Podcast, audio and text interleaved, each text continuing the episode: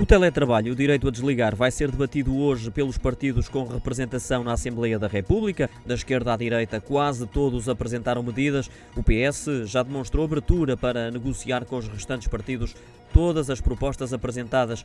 Entre as várias propostas, o Partido Socialista sugere que os empregadores possam exigir aos trabalhadores relatórios diários ou semanais simples ou sucintos e ainda que as despesas adicionais, como energia e internet, fiquem a cargo da empresa.